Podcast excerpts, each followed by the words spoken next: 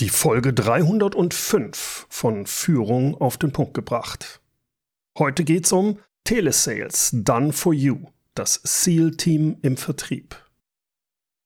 In den meisten KMUs mit 20 oder 30 Mitarbeitern, da kümmert sich immer noch der Unternehmer oder die Unternehmerin schwerpunktmäßig ums Verkaufen. Das macht der oder die auch ganz gut, denn sonst wird es das Unternehmen wahrscheinlich nicht mehr geben. Aber eigentlich sollte Vertrieb ja nicht die Hauptaufgabe des Unternehmers sein. Insbesondere weil der ja anderes zu tun haben sollte, nämlich sich um die Unternehmeraufgaben zu kümmern, mehr am und weniger im Unternehmen zu arbeiten. Und wenn das Unternehmen wachsen soll, dann darf der Vertrieb erst recht nicht der Flaschenhals in Form des Unternehmers sein. Es müsste also doch eine eigene, schlagkräftige Vertriebsmannschaft in solchen Unternehmen geben, oder? Schauen wir uns das mal wirklich an. Meist ist das nämlich nicht wirklich der Fall. Ja, da ist jemand für den Innendienst zuständig, der schreibt die Angebote und der geht auch ans Telefon. Projektleiter oder Monteure vor Ort, die verkaufen auch mal was an bestehende Kunden. Und ja, da ist auch ein Vertriebsmitarbeiter, der, naja, sagen wir mal, mehr recht als schlecht die bestehenden Kunden betreut. Aber so richtig strukturiert äh, ist das alles nicht. Wer kümmert sich da wirklich konsequent um das Neukundengeschäft? Wie sieht's mit dem After-Sales-Prozess aus? Ist der überhaupt definiert? Gibt's überhaupt einen definierten Marketing- und Vertriebsprozess? Gerade wenn es um Vertriebsprozesse und Kundenakquise übers Telefon geht, da scheint mir bei vielen Unternehmen noch viel Luft nach oben zu sein. Und bitte, bei mir, bei meiner Gerob Leadership GmbH, da ist das nicht anders. Dabei kann Telefonakquise, wenn sie richtig gemacht wird, extrem erfolgreich und profitabel sein. Und zwar für beide Seiten, also wirklich für den Verkäufer und auch für den Kunden. Ein Win-Win-Geschäft quasi. Ich arbeite seit letztem Jahr bei der Telefonakquise mit der Firma Wiredheads zusammen und habe da für mich einiges Neues gelernt und ganz ehrlich auch so ein paar alte Glaubenssätze hinter mir lassen müssen. Und ich bin begeistert, wie gut das funktioniert. Und deshalb interviewe ich heute den Inhaber und Geschäftsführer Milan Kruic zum Thema Telesales. Seien Sie gespannt, ich verspreche Ihnen, es lohnt sich für jeden Unternehmer, Milan zuzuhören. Milan, ist denn Kaltakquise am Telefon in Zeiten von Social Media überhaupt heute noch zeitgemäß? Ja, das ist eine sehr, sehr gute Frage, die ich auch immer äh, öfter höre. Man muss natürlich unterscheiden, wer ist meine Zielgruppe, ähm, welches Produkt verkaufe ich etc. Und ähm, was viele Unternehmer immer sehen, ist, wenn ich jetzt Akquise mache, sehen die immer nur einen Kanal. Ja, ich mache jetzt Kaltakquise, will ich nicht, soll ich. Aber es ist auch im Bereich Vertrieb gehören so viele Sachen dazu, egal ob das E-Mail-Marketing ist, Marketing, ähm, Telefonie und so weiter. Und Akquise am Telefon ist quasi nur ein Kanal. Und Kaltakquise macht vor allem dann Sinn, wenn deine Zielgruppe eher etwas geringer ist. Wenn ich jetzt als Beispiel, wir haben ein paar Unternehmer, deren Zielgruppe sind Konzerne. Ja, das heißt, mhm. da sind wenige Ansprechpartner in Deutschland. Da macht Kaltakquise sehr, sehr viel Sinn. Dort sehe ich wiederum viele Unternehmer, die durch E-Mails oder welche Kampagnen, Whitepaper sich schwer tun, den richtigen Entscheider zu erreichen. Das heißt, mhm. wenn du einen ganz klaren Entscheider in einer klaren Zielgruppe für dich targetiert und ausgemacht hast, da macht Kaltakquise Sinn. Warum? Weil das ist der kürzeste Weg zum Entscheider. Um dahin zu kommen, da gibt es natürlich ein paar Standards, die man beachten muss, wie beispielsweise Leitfäden etc. Aber grundsätzlich, wenn ich weiß, der Entwicklungsleiter bei der Audi AG, das ist meine Zielgruppe, da macht Kaltakquise auf jeden Fall Sinn, weil es ist der mhm. kürzeste Weg zum Entscheider. Mhm. Jetzt äh, bin ich so ein bisschen geprägt von vor den letzten, in den letzten Jahren. Ich habe auch Tim Taxis vor Jahren mal bei mir drin gehabt. Der hat eine tolle Sache gemacht mit Verhandlungen, aber nie richtig warm geworden, was die Kaltakquise anging. Vor allem, wenn ich selbst angerufen werde und jemand äh, kommt so mit geskripteten Fragen wie, darf ich direkt zum Punkt kommen oder wäre das grundsätzlich interessant für Sie? Und in zwei Minuten sagt er sechsmal meinen Namen. Äh, ja, also Herr Gerob, da komme ich mir, auch gelinde gesagt, verarscht vor. Und ich glaube, das geht auch vielen Unternehmern, so anderen Unternehmern, die, das hat man alles schon mal gehört, das funktioniert vielleicht bei 22-Jährigen, aber nicht, wenn ich ein gestandener Unternehmer mit 40, 45, 50 bin. Da höre ich dem gar nicht mehr zu. Da würde mich mal interessieren, wie siehst du das? Ich weiß, ihr arbeitet ja auch, zumindest bei den Setter-Calls, mit Skripten. Ähm, wie siehst du das? Mhm. Ja, also eine sehr, sehr berechtigte Frage. Ähm, wir sind gerade in einer Zeit, die auch ähm, im Coaching-Markt viele dieser Herangehensweisen auch gelernt werden. Und man kann sich das so vorstellen, du gehst jetzt heute ins Fitnessstudio und Jetzt fängst du an, keine Ahnung, deine Brustmuskulatur und deinen Bizeps zu trainieren.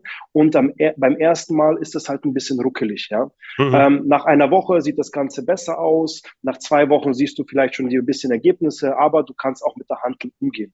Und so ist es auch im Sales. Und vor allem das Thema Erstanrufe, das nennt man oder wir nennen das Presetting und Setting, der Opener, der Erstanruf und die Vorqualifizierung. Das ist ein Bereich, den sehr oft viele Quereinsteiger machen. Mhm. Und es ist einfach so, dass man sagt, das ist auch der Vorteil daran, wenn du ein Skript hast und einen Quereinsteiger kann der in drei Tagen relativ einfach anfangen zu telefonieren. Dort mhm. ist es aber dann die Aufgabe, das dann immer besser zu machen mit der richtigen Qualität. Und wenn du jetzt wie das Beispiel im Fitness hast, in den ersten drei, vier, fünf Tagen, in den ersten zwei, drei Monaten hört sich das ruckelig an, aber in der Telefonie kommen dann ganz viele Sachen dazu, wie Tonalität, lache ich? Kann ich ein bisschen vom Leitfaden abweichen? Mhm. Habe ich ein Gespür dafür, wer meine Zielgruppe ist? Wenn ich jetzt dich anrufe, muss ich ein bisschen anders sprechen, wie wenn ich jetzt vielleicht in einem Fitnessstudio anrufe, wo ich mhm. quasi nur an der, an der Thekenfrau vorbeikommen muss. Und ich sehe das einfach so, dass ein Verkäufer, auch ein Opener, der den Erstanruf macht, sich da Stück für Stück weiterentwickeln muss. Und dann kann es natürlich sein, dass ich bekomme auch diese Anrufe, aber ich finde das gut. Ich sehe das eher positiv. Warum? Weil Leute haben den Mut, Telefonhörer in die Hand zu nehmen. Ja, also mal die andere Sichtweise. Mhm. Ähm, ich sage immer, ich wäre froh oder ich bin froh, dass ich auch solche Leute habe, die aus der Komfortzone rausgehen und Menschen anrufen. Und der dritte Punkt zu dem Thema, Vertrieb auch in der Kalterquise ist ein Schlagzahlspiel. Und die Frage ist, wie bewerte ich das? Es gibt ja den Film Streben nach Glück äh, mit Will mhm. Smith, wo er quasi auch einen Job äh, annimmt, wo er telefoniert. Und dort merkt man, es ist einfach nur ein Schlagzahlspiel. Das heißt, vielleicht bei dir bekomme ich ein eher etwas negativeres Feedback, aber jedes Nein hilft mir auch dabei, zum Ziel zu kommen. Und wenn ich 100 oder 120 Mal diese ich rein mathematisch fünf oder sechs Erfolge daraus ziehen. Und ich sehe das positiv. Ich bin grundsätzlich froh, dass es Leute gibt, die diesen ersten Weg gehen, diesen Erstanruf machen.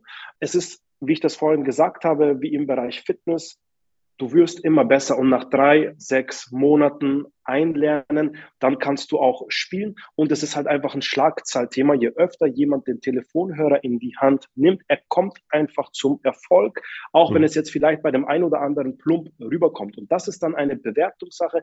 Wie bewerte ich das jetzt zum Beispiel als Auftraggeber oder als Kunde? Ich sehe das immer als positiv, weil ich das wertschätze, dass es Menschen gibt, die sich das mhm. trauen.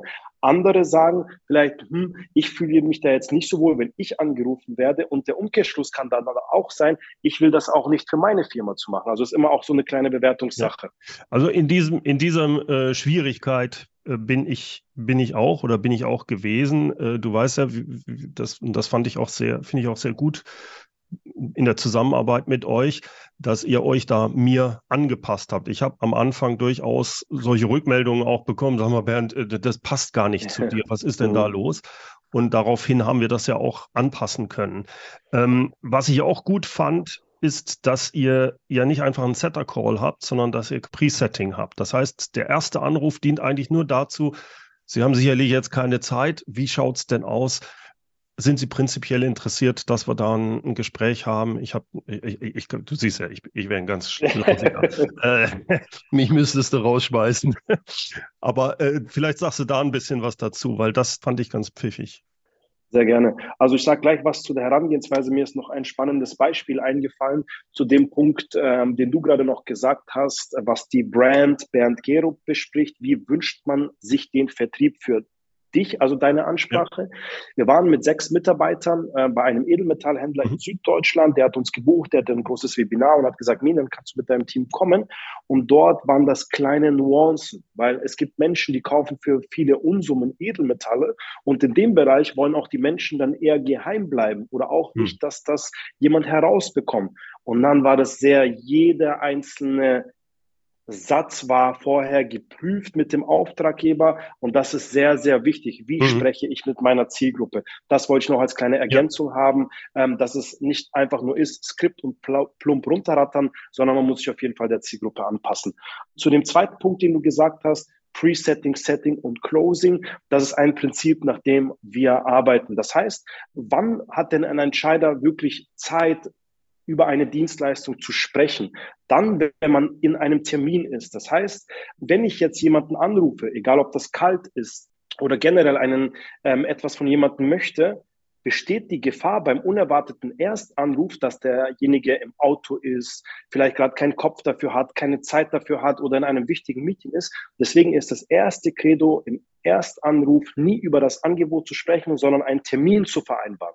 Das heißt, das Gesetz ist es, in drei Minuten zum Termin zu kommen. Mhm. Das Presetting der Opener ist ein Pitch über deine Dienstleistung, wie so ein kleiner Elevator-Pitch, mhm. wo ich den Entscheider hucke, ihn an die Angel packe und sage, hey, lass uns doch mal 15 Minuten darüber sprechen. Ja, also das ist ja. so das erste, der erste wichtige Punkt auch im Sales, in der Telefonakquise. So, der spannende nächste Baustein ist das sogenannte Setting, das Thema Vorqualifizierung. Da gibt es viele Unternehmen. Ich kenne das, ich sehe das oft bei Unternehmensberatungen oder Werbeagenturen, Kreativagenturen.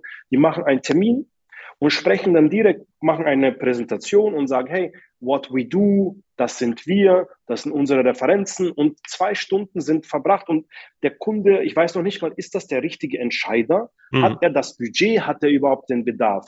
Und deswegen haben wir einen ähm, sogenannten Setting Call implementiert, wo ich einfach mal die Kennzahlen abfrage und sage, hey, bist du denn, wie viele Mitarbeiter hast du, wie viel Umsatz machst du? Wie ist euer Entscheidungsprozess? Also aufschreiben diese Frage. Wie ist euer Entscheidungsprozess? Vor allem, wenn ich mal mit dem Einkauf spreche oder mit dem Geschäftsführer. Ist da ein Einkauf hinter oder nicht?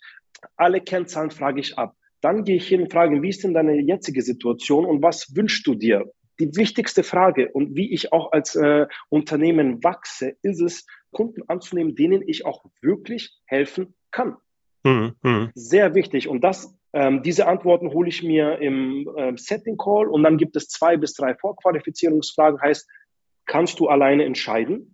Mhm. Gibt es ein Ja oder ein Nein? Wenn nein, wer entscheidet mit dir und nimm ihn doch bitte mit in den nächsten Termin?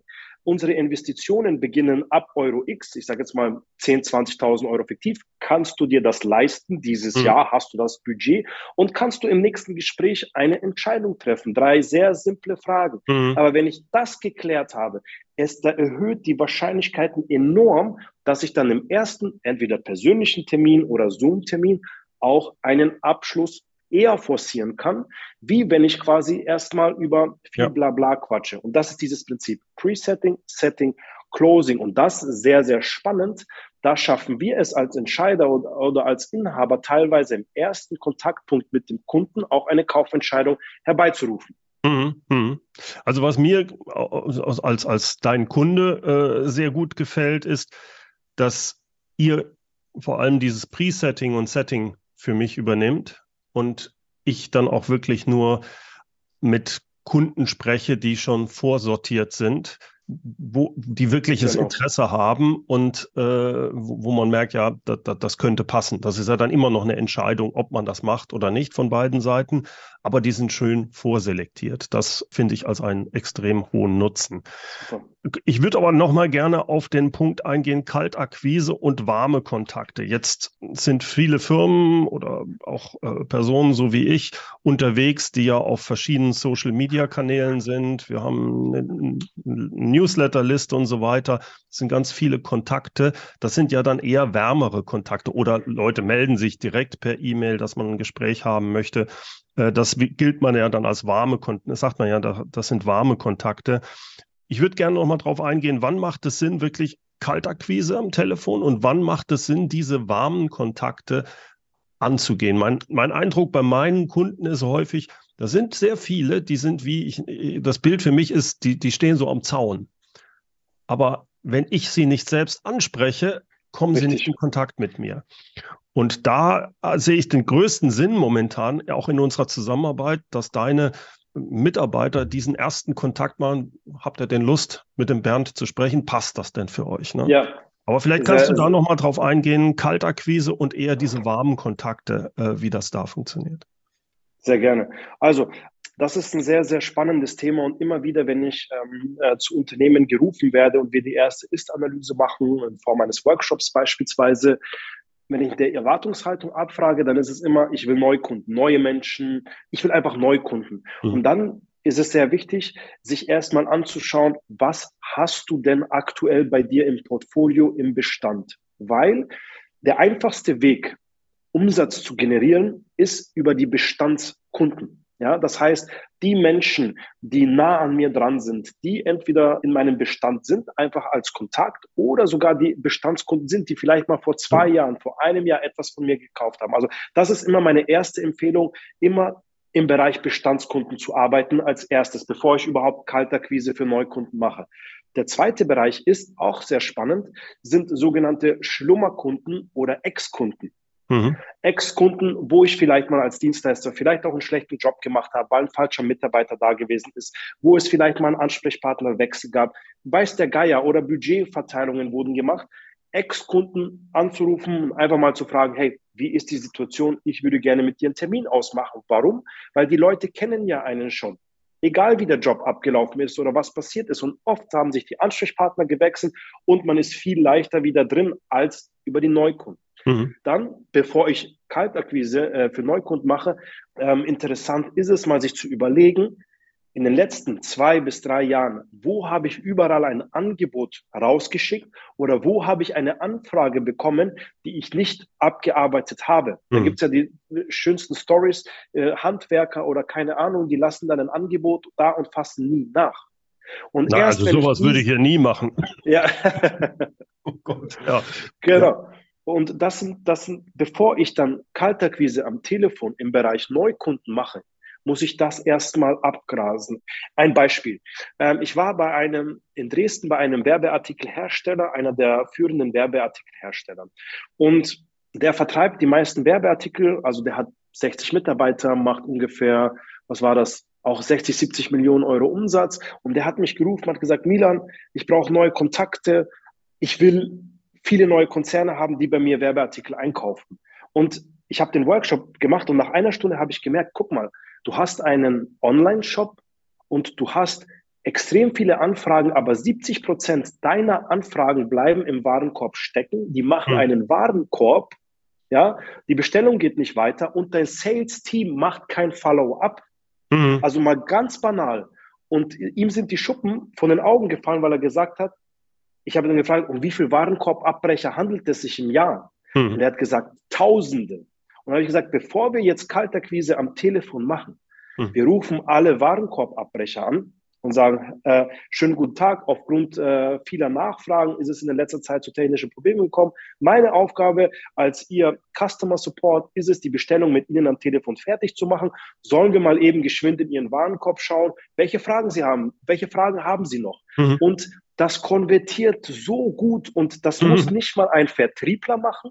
Das kannst du mit einem simplen Leitfaden machen und ja. du bist wieder drin. Also es ist sehr wichtig, was habe ich die letzten Jahre gesät und noch nicht ja. geerntet. Ja, sehr schön. Ja, ja, ja. So, so, und wenn ich das ab, die meisten Unternehmen, da sind wir erstmal ein Jahr damit beschäftigt, locker. So, also vor allem im Mittelstand, da gibt es so viele Bestandskunden. So, dann Cut. Wann macht jetzt Kalterquise ähm, Sinn im Bereich Neukunden?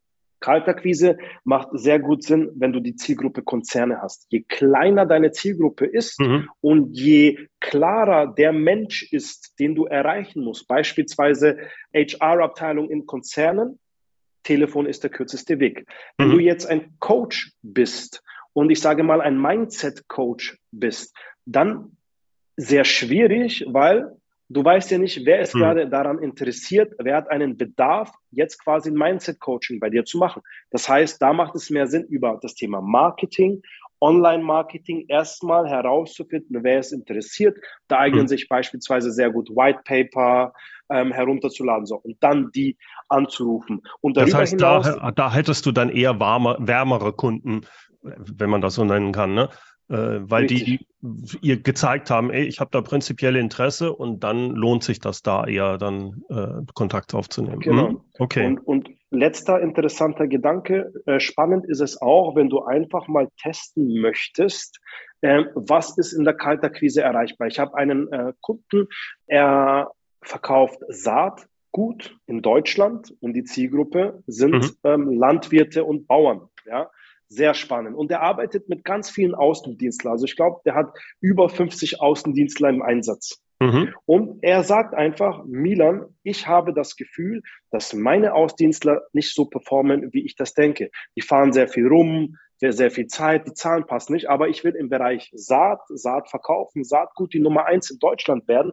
Mhm. Und da testen wir jetzt einfach mal, fünf, sechs Telesalesler oder äh, genau Telesales-Mitarbeiter, Vertriebsmitarbeiter im Innendienst, die er extra dafür einstellt und er sieht das einfach nur als Test, um zu sehen, welche Kennzahlen habe ich. Wie, weil wenn du immer dasselbe machst, Albert Einstein, du kennst ja den Spruch. Mhm.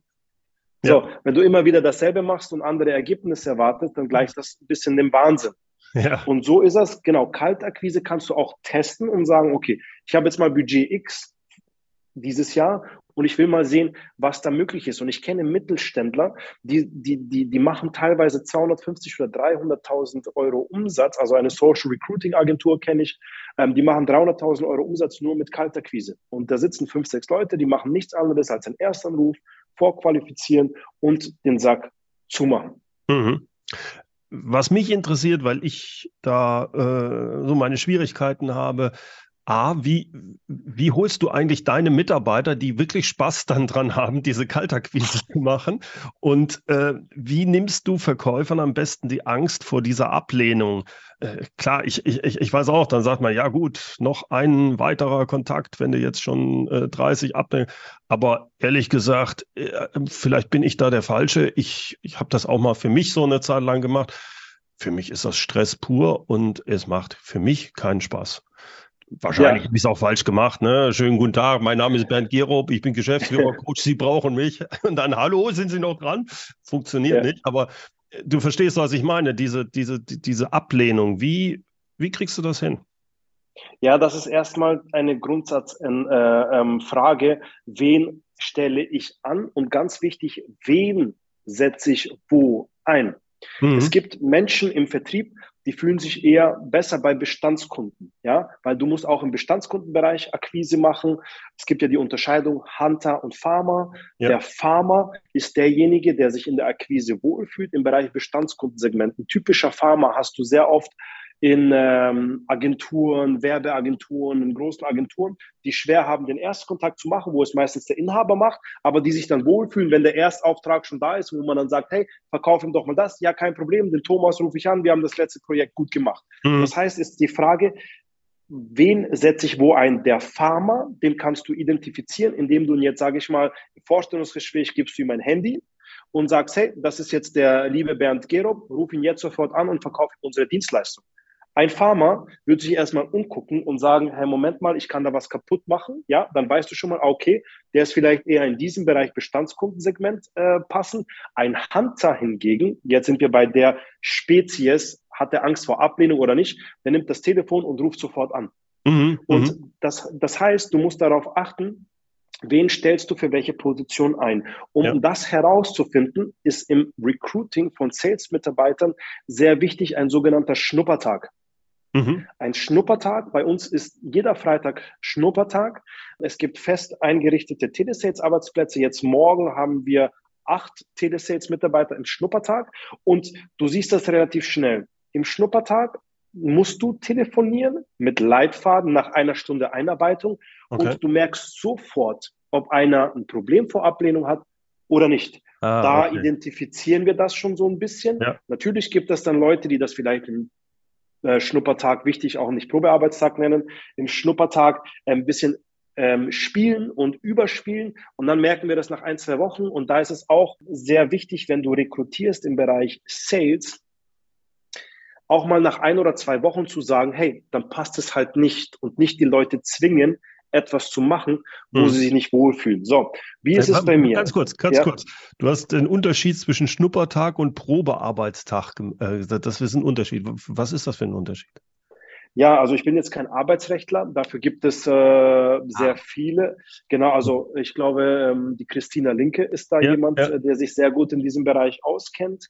Aber das ist so, wenn du jemanden zum Schnuppertag einlädst, äh, zum Probearbeitstag und wenn er kommt und für dich arbeitet, dann ist es quasi wie ein Arbeitsvertrag unterschrieben. Da hatten wir auch schon ein oder zwei Fälle, wo wir jemanden zum äh, Probearbeitstag hier hatten und der dann gesagt, ja super, ich habe ja schon gearbeitet, wo ist mein Geld und wo da schon mal ein Brief vom Anwalt kommt. Oh, Beim okay. Schnuppertag passiert das eben nicht. Da hast du halt Aha. einfach die klare Abgrenzung zu sagen, das ist keine Probearbeit, du schnupperst nur ähm, bei uns im Unternehmen rein. Also das ist arbeitsrechtlich in Deutschland. Probearbeitstag ist, wie wenn du quasi einen Arbeitsvertrag unterschreibst. Ah, okay. Guter Punkt. Okay, entschuldige, dann machen wir die Klammer Kein da.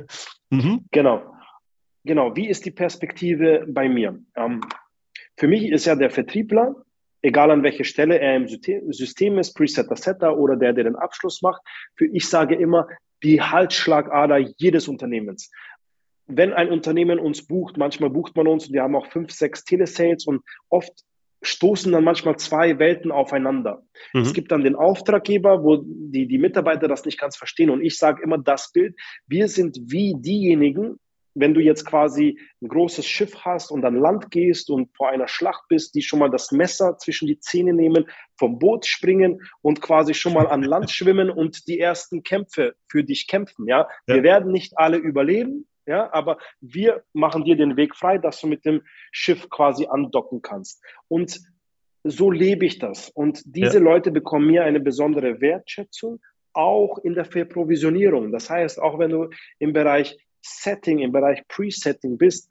bekommst du bei einem Vertragsabschluss, auch wenn du ihn nicht machst, ich weiß, da gibt es andere, die schulen das anders, mhm. aber ich gebe denen einen, einen, einen kleinen Obolus des Abschlusses ab, weil dann ist es nämlich so, dass jemand, der bei mir nur presettet oder settet, was so wichtig ist im Unternehmen, aber viele das als nur erachten, für mich mhm. ist es ultra wichtig, schon mal mit, jetzt einfach mal Zahlen zu nennen, Quereinsteiger, die nach sechs Monaten vier, fünf oder 6.000 Euro verdienen mhm. als 20, 22, 24-Jährige. Das heißt, diese Karrieremöglichkeit durch die Leistungen, das heißt, du hast eine Motivation und es ist sehr wichtig, dass du denen eine, eine Vision gibst. Das heißt, bei mir ist auch der Karriereplan, wenn du gut settest und da Gas gibst und dich von mir schleifen lässt, hast du auch die Möglichkeit, irgendwann mal äh, vielleicht closer zu werden. Aber ganz wichtig, der Setter, der, der das erste, den Erstkontakt macht und die Vorqualifizierung, du weißt es selber, das ist ein harter Job, aber mhm. das ist für mich der wichtigere Part im Vertrieb, weil der voller Ablehnung ist und es ist so wie ein Sechser im Mittelfeld. Mhm. Wenn der Setter den Ball gut zu dir reinspielt in den Strafraum, dann hast du die Wahrscheinlichkeit höher, ja, dass da du den Abschluss Closer machst. viel einfacher dann, ne? Mhm. mhm. Richtig. Und so ist das Thema Hunter, Farmer, Mitarbeiter Querstieg, Angst vor Ablehnung. Das heißt, Punkt eins, Angst vor Ablehnung wird im Schnuppertag geklärt. Mhm. Ja. Dann, wo setze ich den richtig ein im Unternehmen, der vielleicht Angst vor Ablehnung hat, aber gute Vertriebskills hat, lieber im Bestandskundensegment. Der andere hat kein Problem, den kann man auch in der Kalterkrise einsetzen und den Mitarbeitern auf jeden Fall Wertschätzung geben, einen kleinen Obolus und eine Vision und dann funktioniert das sehr gut. Äh, wenn, wenn man jetzt sagt, als Unternehmen, du weißt ja, bei mir hören hauptsächlich KMU-Unternehmer zu, dann sagst ja, ich habe jetzt hier drei Vertriebler. Das sind, glaube ich, eher Pharma. Äh, ich will aber jetzt in einen neuen Bereich rein. Sind das dann so typische Fälle, wo man äh, mit euch zusammenarbeitet? Oder erklär mal so ein bisschen, für wen ja. macht es Sinn und wo macht es keinen Sinn, mit euch zusammenzuarbeiten? Ja, sehr gerne. Also grundsätzlich macht es überhaupt keinen Sinn, uns anzufragen, wenn das Thema Vertrieb so als lästiges Thema angesehen wird. Ja, also meine These ist, jeder KMU sollte seinen eigenen guten, sein eigenes gutes Vertriebsteam haben, um einfach unabhängig zu sein. Mhm. Unabhängig von Dienstleistern wie uns, unabhängig von Themen wie Facebook, Instagram, vor irgendwelchen Richtlinien, iOS-Bestimmungen.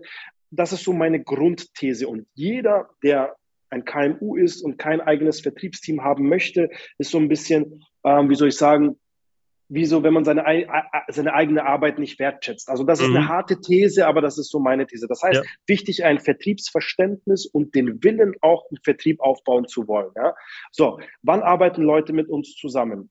Erstens, wenn die das Thema Aufbau des eigenen Sales-Teams nicht hinbekommen, wenn die das Gefühl haben, irgendwie kann ich die nicht führen, ich weiß nicht, was müssen die machen, hm. sind die Kennzahlen richtig, ähm, dann bucht man uns, ich nehme immer das Beispiel eines SWAT Teams, so eine mhm. SWAT-Einheit, wo man dann sagt, hey Milan, ich habe jetzt hier ein Sales-Team, hatten wir jetzt schon mehrmals den Fall, auch dieses KMU-Beispiel, Werbeartikelhersteller, die haben acht Sales.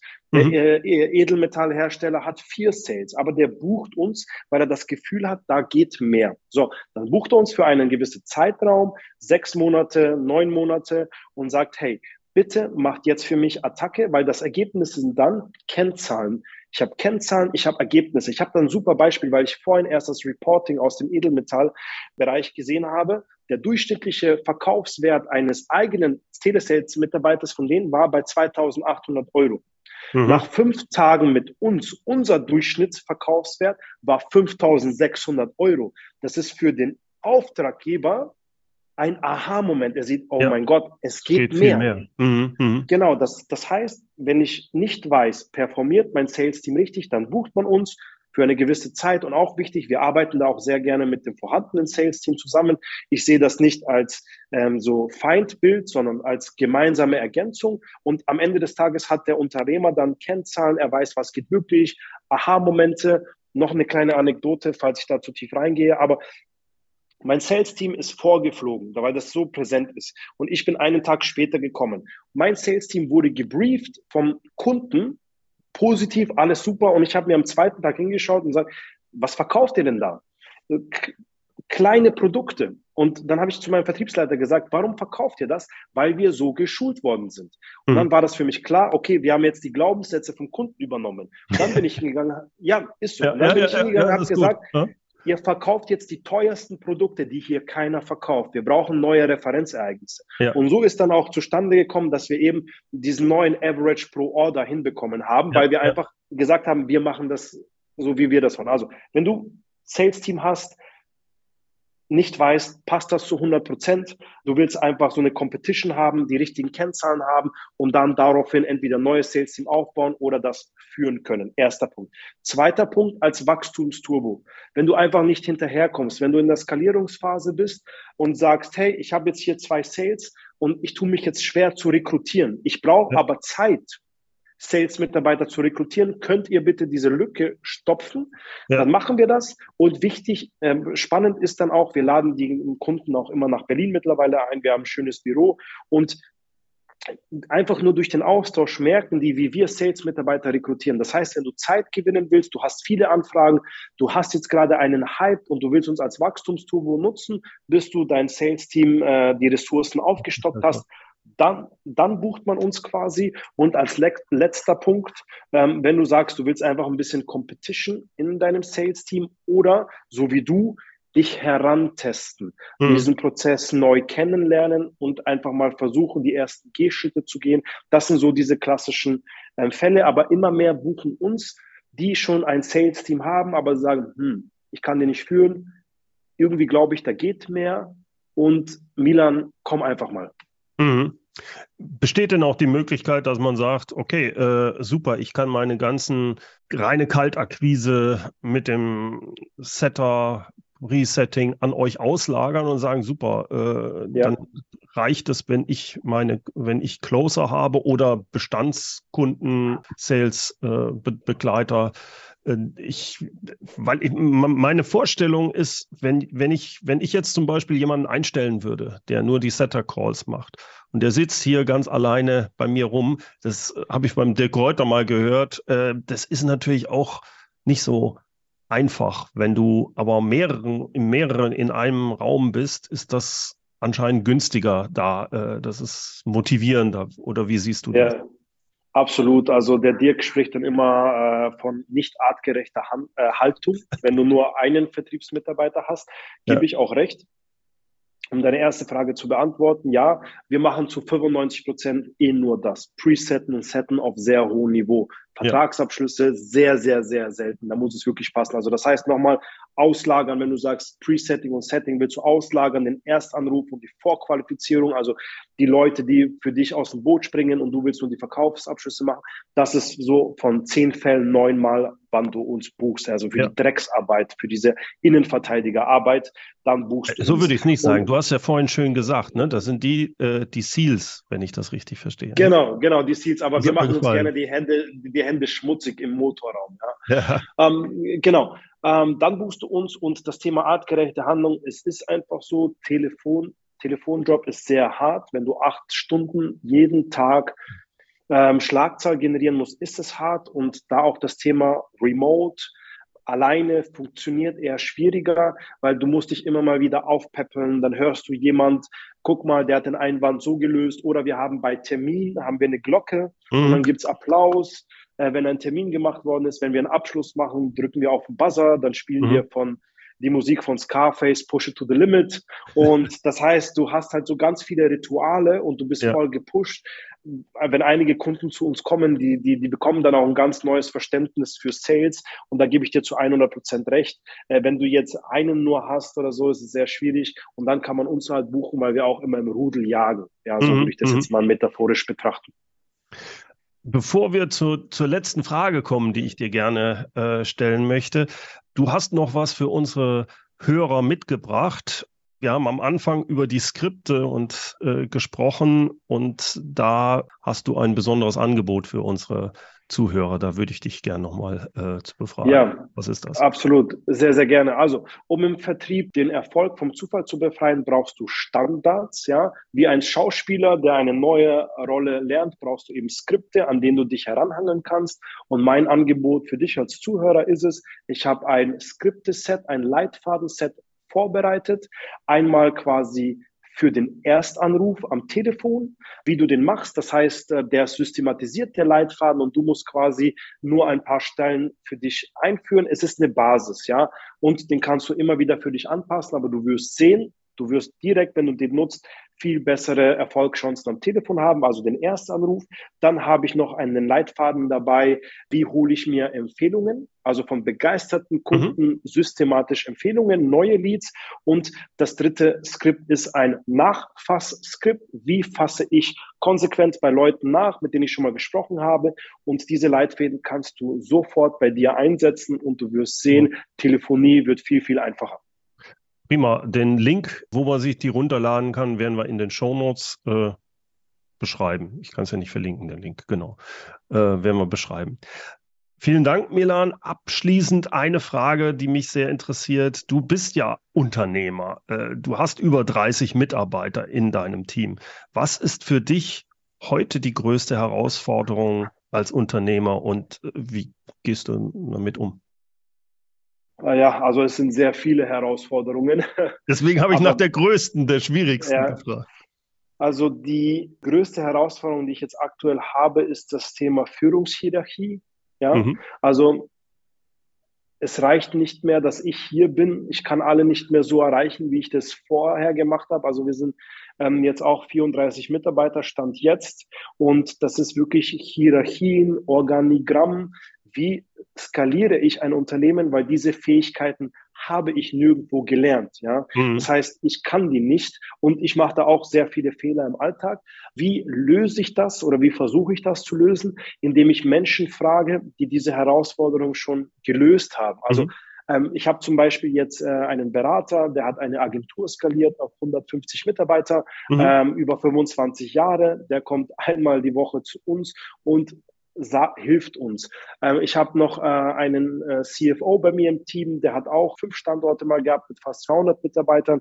Der hilft mir dabei auch. Also das heißt, ich frage Leute, wie die das gemacht haben und versuche das dann Stück für Stück bei mir zu implementieren. So gehe ich an die Herausforderung an. Also ich frage immer Leute, die diese Herausforderung schon gemeistert haben, mhm. wie, was würden die an meiner Stelle tun? Prima. Milan, ich bedanke mich recht herzlich für das tolle Gespräch und ähm, ich kann nur jedem raten, der näheres Interesse an einer Zusammenarbeit mit euch hat, nehmt Kontakt auf zu Milan. Ich habe dich damals über eine Podcast-Folge von meinem Freund Olaf Kapinski gehört und habe da Kontakt mit dir aufgenommen und ich habe es absolut nicht bereut. Du hast ein tolles Team. Vielen Dank, dass du bei mir im Podcast warst. Vielen Dank, lieber Bernd, hat mich sehr gefreut. Soweit mein Interview mit Milan Kuic von Wired Hats. Milans Webseite finden Sie in den Show Notes. Dort gibt es auch den Link, wo Sie sich gratis Milans Leitfadenset herunterladen können. Lassen Sie sich das nicht entgehen. Und wie immer zum Abschluss noch hier unser passendes Zitat, das darf ja schließlich nicht fehlen. Es kommt heute von Kurt Tucholsky. Wer auf andere Leute wirken will, der muss erst einmal in ihrer Sprache mit ihnen reden.